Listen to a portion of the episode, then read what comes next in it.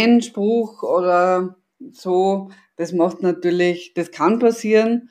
Jeder ist auch anders empfindlich auf Dinge, jeder hat einen anderen Witz, ja. Aber das Schikane ist mehr dieses Absichtliche. Weil natürlich, wenn's, wenn viel los ist, kann es passieren, dass man was nicht weitergeleitet hat. Wenn das aber über Monate dauernd passiert und nebenbei man zum Beispiel nicht zum Mittagessen mitgenommen wird oder andere Dinge gemacht werden, ja, oder auch dauernd über den Rück hinter den Rücken gesprochen wird, dann kann es über die Zeit Mobbing sein. Modern Work Life, der Podcast. Gesunde Arbeit leicht gemacht. Hier eine Stichelei, da ein böser Blick, dort Getuschel hinter dem Rücken. Mobbing am Arbeitsplatz fängt klein an und endet in systematischer Schikane.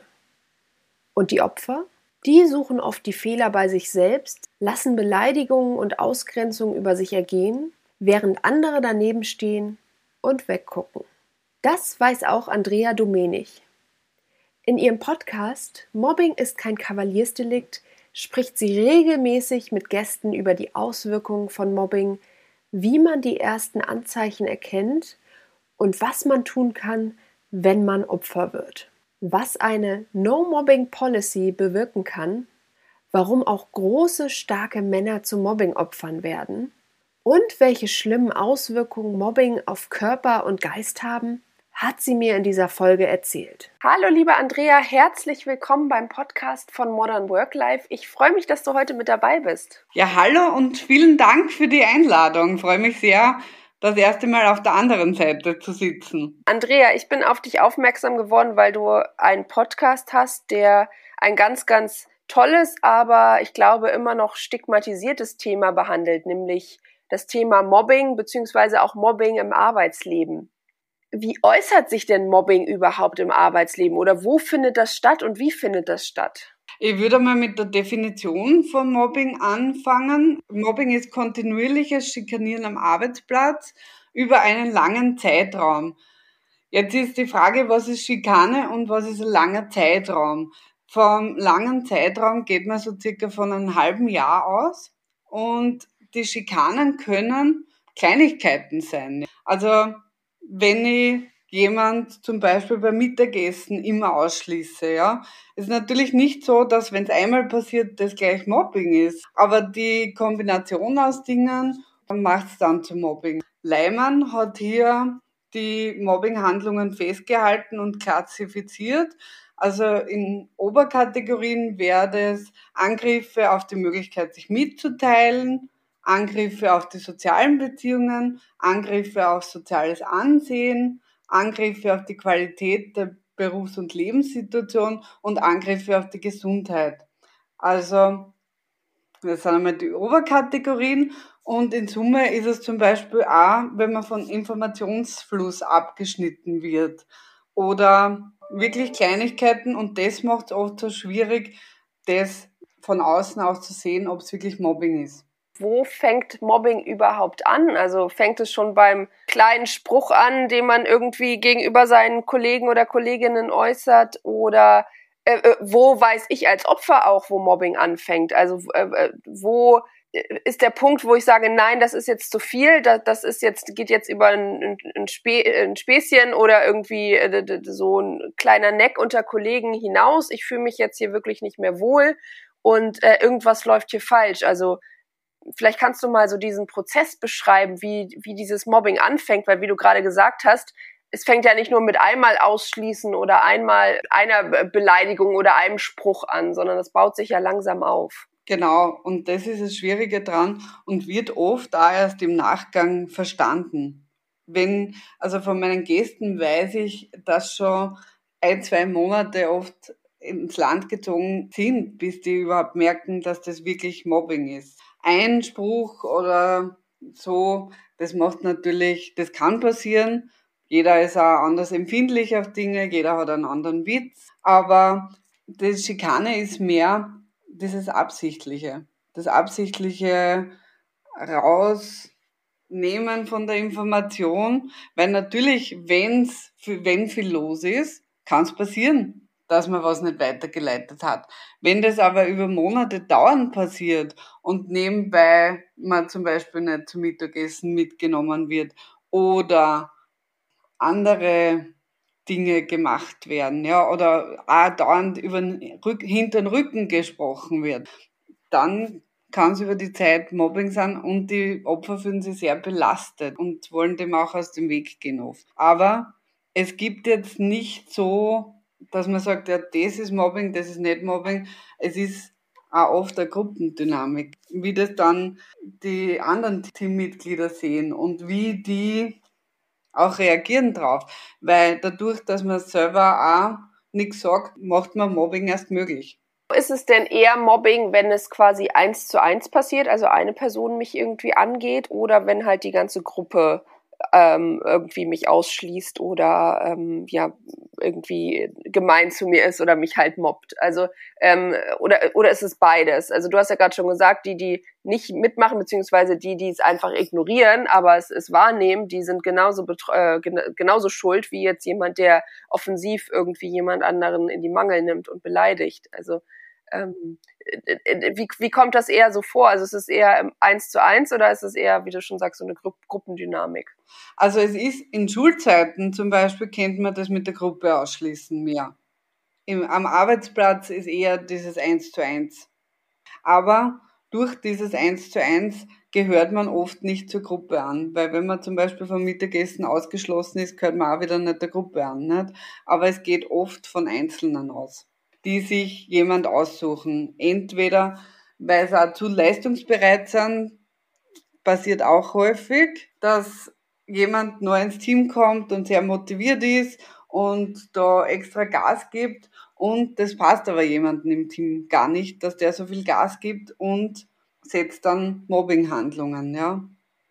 Ist es deswegen auch so schwer, zu definieren, was letztendlich Mobbing ist, weil, weil du hast ja gerade gesagt, dass das, das kann bei ganz, ganz vielen Sachen anfangen. Das können Einzelpersonen sein, das, das kann eine Gruppe sein, ähm, äh, das können Sprüche sein, das kann Ausschließen sein. Es ist deswegen so schwierig für die Betroffenen, einen Punkt zu finden, wo sie sagen, ähm, das ist mir jetzt genug, das muss ich jetzt irgendjemandem erzählen und da, da muss ich mir jetzt Hilfe suchen oder da läuft jetzt irgendwas schief. Also äh, wenn, wenn ich mich jetzt in so ein Opfer äh, hineinversetze, könnte ich mir vorstellen, dass es extrem schwierig ist, dass man vielleicht auch zu sich selbst sagt, äh, reagier mal nicht über oder das ist doch gar nicht so schlimm oder oder äh, wenn du das jetzt irgendjemandem sagst, werde ich überhaupt ernst genommen oder sowas. Ich bin ja ein erwachsener Mensch, also äh, das muss ich mir ja eigentlich nicht gefallen lassen und so. Also erlebst du das auch bei bei deinen Podcast-Gästen, dass solche, dass es für die schwierig ist, eben so diesen Punkt zu definieren, wo Schluss ist? Es fängt erstens damit an, dass keiner gern ein Mobbingopfer ist. Also das ist, wie du anfangs erwähnt hast, sehr stigmatisiert und zielt oft da, damit ab, etwas stimmt mit mir nicht. Das muss natürlich nicht sein, dass was mit mir nicht stimmt. Ja, ich kann natürlich durch meine Verhaltensweisen dazu beitragen, dass Mobbing entsteht, aber es rechtfertigt Mobbing auf keinste Weise, ja. Und oft wird auch gar nichts beigetragen, sondern es ist einfach so, dass eine Position in einem Team immer wieder vom Mobbing betroffen ist. Was es schwierig macht aus meiner Sicht ist, dass sie die Emotionen aufbauen. Jetzt sagt einer den anderen immer, macht aber Sachen, die jetzt dann nicht per se so übermäßig das Drama sind. Nur man merkt immer mehr, okay, der hat was gegen mich und der tut viel gegen mich. Und im Außen fällt es oft erst auf, wenn das Opfer reagiert. Und das Opfer unverhältnismäßig auf Kleinigkeiten, scheinbare Kleinigkeiten reagiert. Und da kommt es auf zu einer Täter-Opfer-Umkehr. Und das macht es für Außenstehende oft schwierig. Wichtiger wäre da halt im Laufe des Prozesses schon solche Anzeichen zu deuten als Führungskraft weil es gibt doch Anzeichen, Konfliktanzeichen und das wird oft übersehen.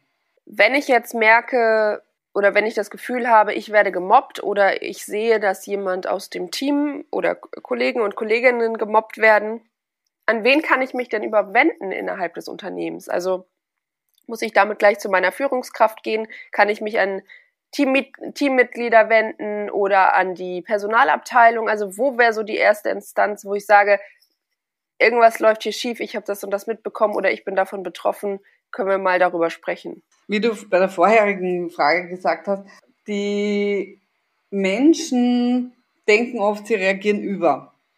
Und vielleicht ist es auch gut, schon mal im Privaten zu sprechen und andere zu fragen, ich das vielleicht zu eng und so weiter. Da muss man natürlich aufpassen, mit wem man drüber spricht, weil manche können das dann noch kleiner machen und man ist trotzdem in dem Rad drinnen.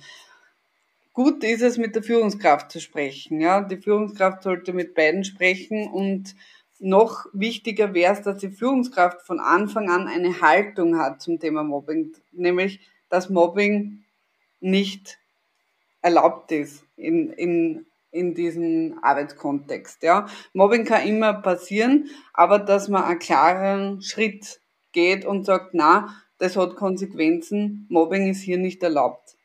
Weil wenn die Haltung da ist, dann passiert es zwar, aber ist auch wieder vorbei. Und Ansprechpartner werden neben der Führungskraft wahrscheinlich der Betriebsrat und die Personalabteilung.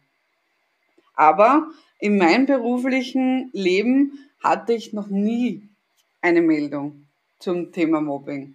Es ist manchmal schwierig, auf die Personalabteilung zuzugehen, merke ich in Unternehmen.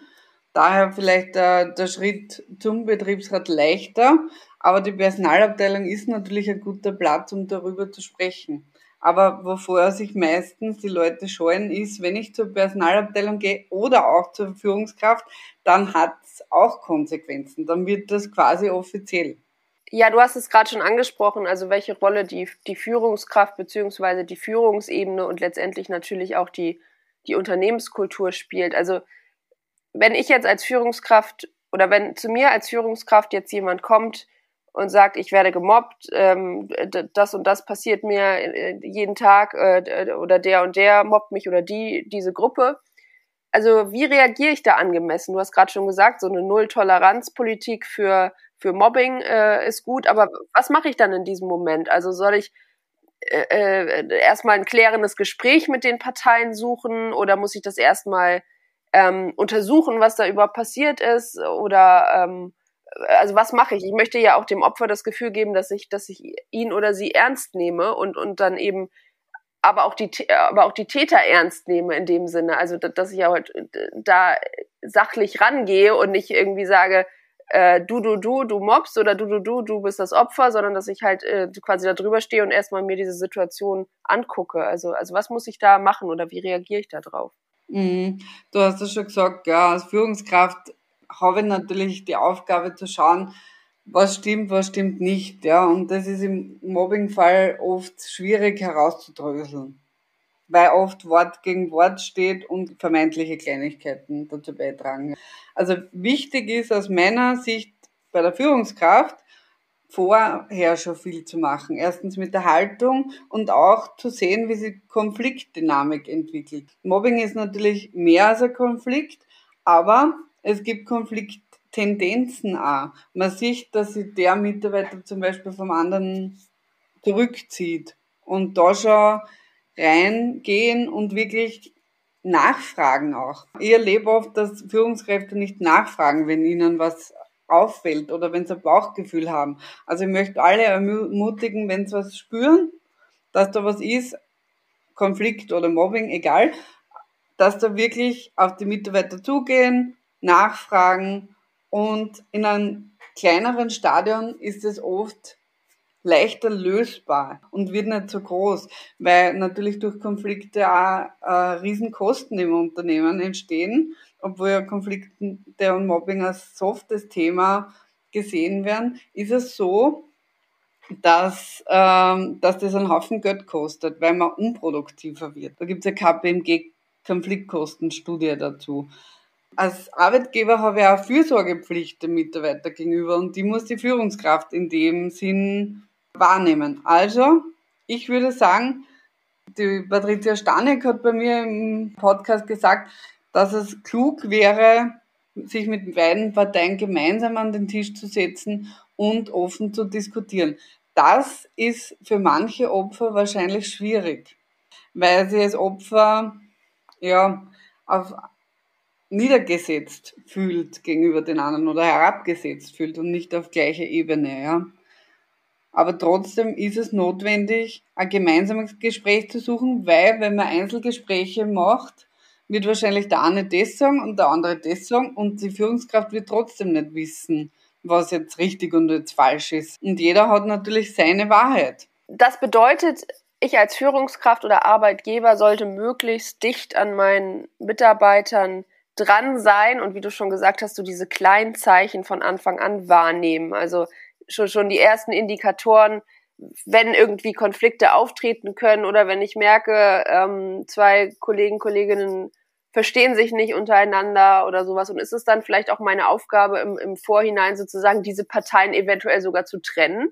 Jetzt im täglichen Arbeiten meinst du? Genau, also dass man sagt, wenn man jetzt ein, ein, ein Team leitet und, und die vielleicht in verschiedenen Positionen zusammenarbeiten, dass man sagt, da spüre ich schon einen Konflikt, die verstehen sich irgendwie nicht, das könnte zu Mobbing führen, da äh, setze ich die vielleicht an andere Positionen oder ich muss dann bereits äh, irgendwie einen Abteilungswechsel vornehmen oder sowas, dass, dass gar nicht erst die Situation des Mobbings auftritt. Die, die Frage ist auch, wieso tritt die, das Mobbing an der Stelle auf?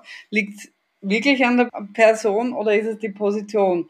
Und sie setzt sich dann wie ein Neuen da rein und es ist das gleiche in Grün. Das könnte nämlich auch sein. Also nur weil man einen Mitarbeiter woanders hin verschiebt, ist das Problem manchmal gar nicht gelöst. Also man muss sich das Ganze im Detail anschauen. Wieso kommt es zu Mobbing? Wieso macht er das? Hat, hat das vielleicht schon vorher einmal gemacht? Und herauszufinden, was die Motivation dahinter ist. Wieso mobbt er? Will er den seine Stelle haben oder äh, ist ihm langweilig oder passt ihm die Nase von dem nicht? Also das ist jetzt schwer generell zu sagen, ja.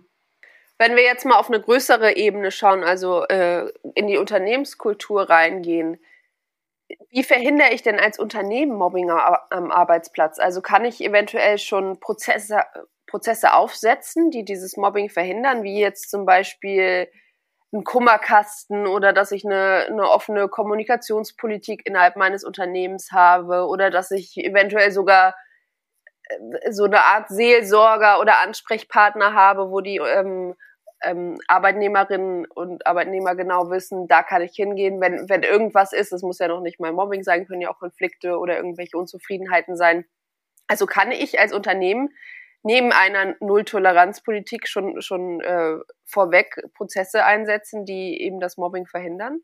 Ich würde sagen, die Unternehmenskultur ist ein entscheidender Unterschied, ob es Mobbing gibt oder nicht. Ich arbeite zum Beispiel in einem Unternehmen, das sehr viel für Mitarbeiter tut, Onboarding und Weiterbildung wichtig ist und das wirklich wichtig nimmt und das steht nur, nicht nur auf einem Zettel, sondern das wird auch gemacht.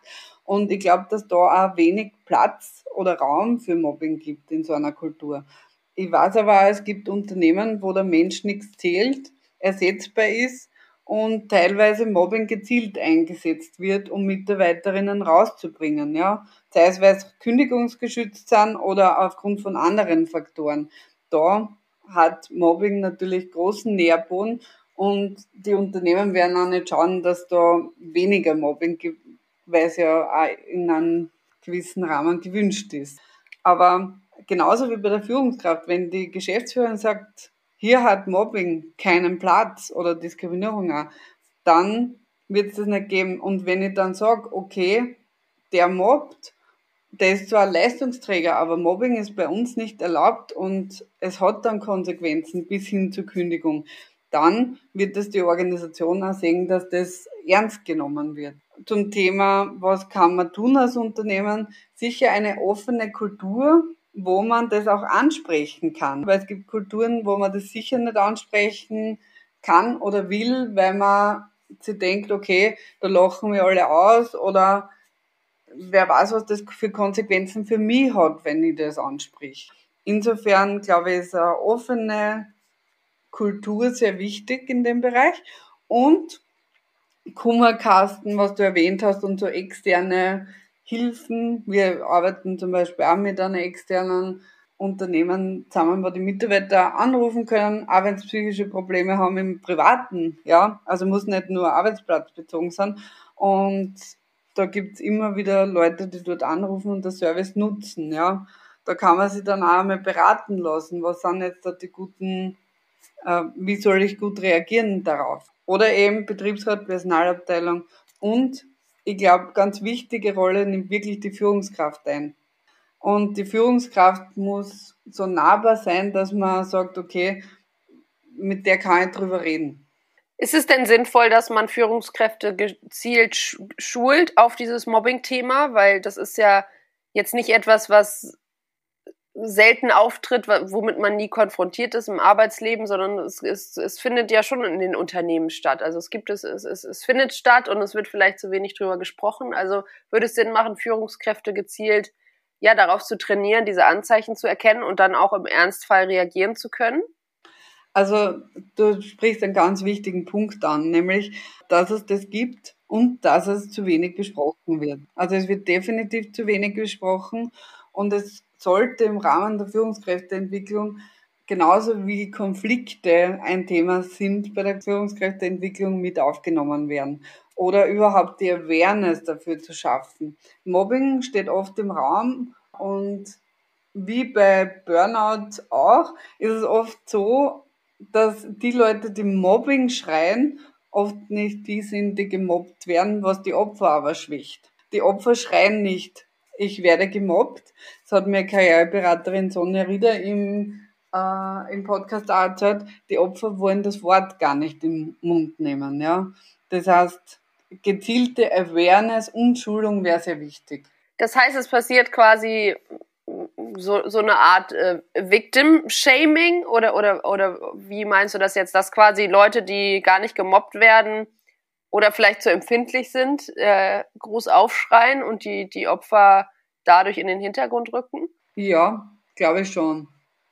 Das ist, äh, und die Opfer aber auch, also ein zweiter Aspekt kommt für mich rein, nämlich, äh, wie bei den Psychen, psychischen Erkrankungen auch, dass das so stigmatisiert ist. Das heißt, die Opfer wollen nicht Opfer sein und schon gar nicht von Mobbing. Weil das ein Zeichen von Schwäche ist, ja. Ich hatte im Vorfeld ähm, bei, bei dir gesehen einen Ausschnitt aus deinem Podcast, wo ein gestandener, erwachsener Mann ähm, darüber erzählt hat, dass er gemobbt wurde. Und da würde, würde man ja im ersten Moment erstmal denken, hm, wie kann das sein? Also wie, wie kann äh, jemand, der ein gutes Auftreten hat, der jetzt äh, selbstbewusst eigentlich wirkt, so nach außen, wie kann so jemand von Mobbing betroffen sein? Und deswegen würde ich ganz gerne nochmal auf die Opferseite gehen. Also was macht das mit einem, wenn man gemobbt wird? Also was, was werden da für innere Prozesse losgetreten? Vor allen Dingen, was für psychische Auswirkungen hat das auch? Es ist ja nicht so, dass man äh, das irgendwie auf der Arbeit erlebt und dann fröhlich nach Hause geht, sondern das, das kann ja wirklich auch das ganze Leben beeinflussen. Und ähm, äh, vielleicht kannst du noch ein bisschen mehr darüber erzählen, was so in diesen Opfern drinnen vorgeht. Ja, das Opfer, das du angesprochen hast, ist der Arne Peters. Der ist zwei Jahre lang gemobbt worden, systematisch in der Arbeit. Und zwar hat er einen Posten bekommen und seine direkten Vorgesetzten wollten aber nicht, dass er kommt und wollten auch nicht, dass sich da groß was ändert und haben ihn dann gezielt immer wieder ausgeschlossen von der Information oder immer gesagt, dass es nicht richtig, was er macht, obwohl sie zuerst das selber auch so gemacht haben oder ja, haben ihm einfach immer wieder anrennen lassen. Was ihn im Nachgang geholfen hat, ist, dass er ein Mobbing-Tagebuch geführt hat und wirklich alles gesammelt hat und im Nachgang damit seinen Selbstwert wieder aufgebaut hat, weil man fängt natürlich an sich selber zu zweifeln an. Und dadurch, dass man immer mehr in Druck kommt, keine Fehler zu machen, macht man dann automatisch Fehler und das äh, ist eine immer wiederkehrende Dynamik, wo man sie immer wieder weiter nach unten bewegt. Die Opfer sind müde, sind den ganzen Tag alert was passiert jetzt da, passen extrem auf, sehr angespannte Situation. Also ich war ja sehr, sehr, ich will nicht sagen beeindruckt, aber es ist ein Wahnsinn, dies wirklich zwei Jahre auszuhalten. Und irgendwann ist er dann der Ant wirklich zusammengebrochen, weil es einfach zu viel ist und weil die Situation wirklich, wirklich belastend ist für die Opfer. Und deswegen in der Schule wird oft so getan, als ist Mobbing Hänselei. Mobbing ist keine Hänselei.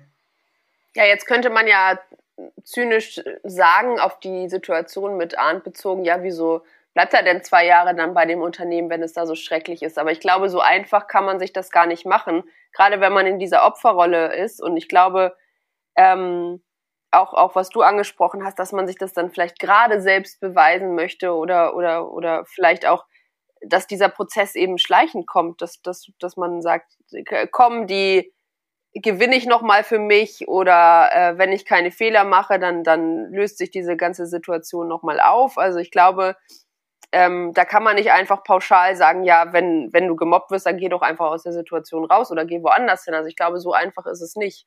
Na, es ist definitiv nicht einfach und er hat sich auch in der Zeit beworben gehabt. Nur das ist ja auch oft so, wenn man selber keine Energie mehr hat, äh, dann strahlt man das auch in die Bewerbungsprozesse aus.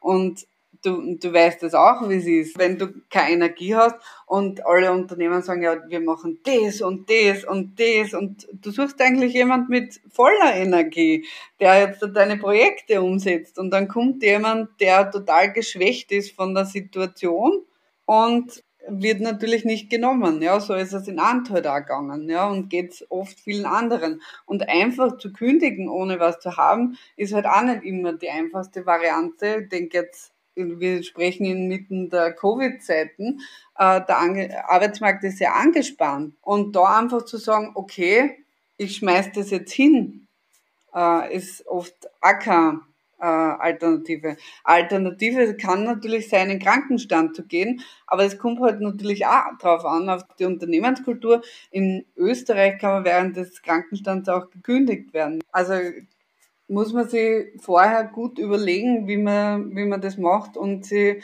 da wirklich beraten lassen, juristisch und auch gesundheitlich. Und viele der Opfer äh, brauchen dann auch Psychotherapie, auch, um, gut, um das gut zu verarbeiten. Ja, vor allen Dingen, wie du gerade auch schon angesprochen hast, läuft man ja auch Gefahr, dass man in so eine Spirale reingerät und ähm, wie du sagst, keine Energie hat, sich nirgendwo anders bewerben kann, vielleicht dann auf einmal psychische Probleme ähm, aufbaut, die, die äh, man, man schwer behandelt bekommt oder wo man erstmal Hilfe braucht, bis hin zum Burnout oder, oder, oder Nervenzusammenbruch, was, was du ja vom Arndt auch erzählt hast, und, und dann einen neuen Job zu finden oder ähm, sich in eine neue, neue Position einzuleben, wo man eventuell immer noch Angst hat, gemobbt zu werden oder wo das noch so tief in einem drin ist, dass man das vielleicht dann auch ausstrahlt und, und dann wieder eine falsche Dynamik entsteht. Also ich kann mir vorstellen, dass das dann wie so eine Art Teufelskreis wird irgendwann, die dann auch tatsächlich in der Arbeitsunfähigkeit enden kann. Und ich glaube, dass es ähm, da muss man halt rechtzeitig wirklich so de, de, das Stoppschild hochhalten und sagen, ähm, okay, alles klar, jetzt muss hier irgendwas, äh, muss sich hier irgendwas ändern. Also du sagst das und wenn jemand zum Beispiel über 50 ist und vielleicht schon lange im Unternehmen ist und nicht einfach so das aufgeben will, dann wird schwierig. Aber ich kann nur jeden raten, aufs Bauchgefühl zu hören, wirklich äh, das mitzuschreiben. Das hat in Ant auch sehr geholfen, dass er wirklich das mitgeschrieben hat, weil man ja dann an sich zweifeln anfängt. Ist es wirklich so, wie es man denkt? Oder das, das, die, durch die Bagatellen hat man ja oft das Gefühl, okay, das sind ja lauter Kleinigkeiten, das wird sich schon bessern oder ich büte mir was ein. Und das wirklich mitzuschreiben, dadurch hat man nachher eine Chance, das besser zu verarbeiten. Und im rechtlichen Fall es auch besser beweisen zu können. Genau, und vor allen Dingen wird einem dadurch ja auch klar, wie viele, in wie viele Situationen man eigentlich kommt, die, die ähm, unter dem Stichwort Mobbing stehen. Also ich glaube, dass man vielleicht auch gerade so diese Kleinigkeiten dann über einen Zeitraum vielleicht eher vergisst oder sowas und so hat man es halt wirklich schwarz auf weiß Nein, da passieren mir wirklich jeden Tag irgendwie zehn kleine Sachen und das ist halt dann nicht mehr normal. Und, und das sind Sachen, die mich dann betreffen oder mich in meiner Arbeit betreffen, wie du gesagt hast, äh, da werden Informationen zurück, zu, zurückgehalten, dass ich halt mein, mein, meine Tätigkeit nicht richtig ausführen kann oder da werde ich ausgeschlossen und ich glaube, das ist schon wichtig, dass man das eben dokumentiert, weil es halt eben dann nur Kleinigkeiten sind, die aber zu einem Großen und Ganzen wachsen. Ja, der Leimann hat auch äh, die, diese Mobbinghandlungen, ich habe nur die Oberbegriffe vorher äh, genannt, da kann man das im Internet leicht nachlesen. Da sind, sind diese Mobbinghandlungen aufgelistet. Und beim Arndt, der hat, glaube ich, 38 von diesen 64 Handlungen gehabt. Also da, da kriegt man dann schon ein Gespür, okay, das ist nicht nur Kleinigkeit. Wenn wir jetzt mal auf die andere Seite gucken, also wie kann ich mich denn im Vorfeld oder vielleicht auch, wenn mir das schon passiert ist, vor Mobbing schützen? Also was, was, was muss ich quasi für Eigenschaften haben oder was muss ich ausstrahlen, dass äh, quasi diese, äh, dass diese Mobbing-Täter gar nicht erst auf die Idee kommen, quasi mich zu mobben oder, oder in Konflikt mit mir zu treten. Also was, woran sollte ich arbeiten, dass ich halt da eben so ein Schutzschild aufbaue? Kann man nicht dran arbeiten. Manchmal ist einfach wirklich die Situation oder das Umfeld so und hat wenig mit mir selber zu tun. Aber es schadet nie, ein bisschen Selbstreflexion walten zu lassen und zu schauen, warum passiert das. Für den Schutz ist es so, dass ich glaube, der beste Schutz ist, sich die Unternehmen gut anzuschauen, wo man anfangen möchte, wie die Unternehmenskultur ist, vielleicht auch fragen, wieso die Leute gern dort arbeiten oder ein paar Beispiele erfragen, wie, wie man die Unternehmenskultur fassen kann. Weil wenn die Unternehmenskultur gut ist und da ein gutes Miteinander ist, dann ist die Wahrscheinlichkeit, dass dort Mobbing auftritt, geringer, als wenn man äh, so eine Kultur hat, wo der Mensch wirklich nichts zählt und man nur auf Marge schaut zum Beispiel. Also das würde ich würde ich sagen, äh, hilft gut. Da aufs Bauchgefühl hören, ob, ob das resoniert. Bei meinen falschen Entscheidungen im Leben habe ich es eigentlich im Bauch gewusst, aber der Kopf hat gesagt, machen wir trotzdem. Also das kann ich, kann ich mitgeben. Also ein Tipp wäre auch, seine äh, Körperempfindungen wahrzunehmen und das zu trainieren. Wir haben oft Stress und so weiter und nehmen nicht wahr, was im Körper ist.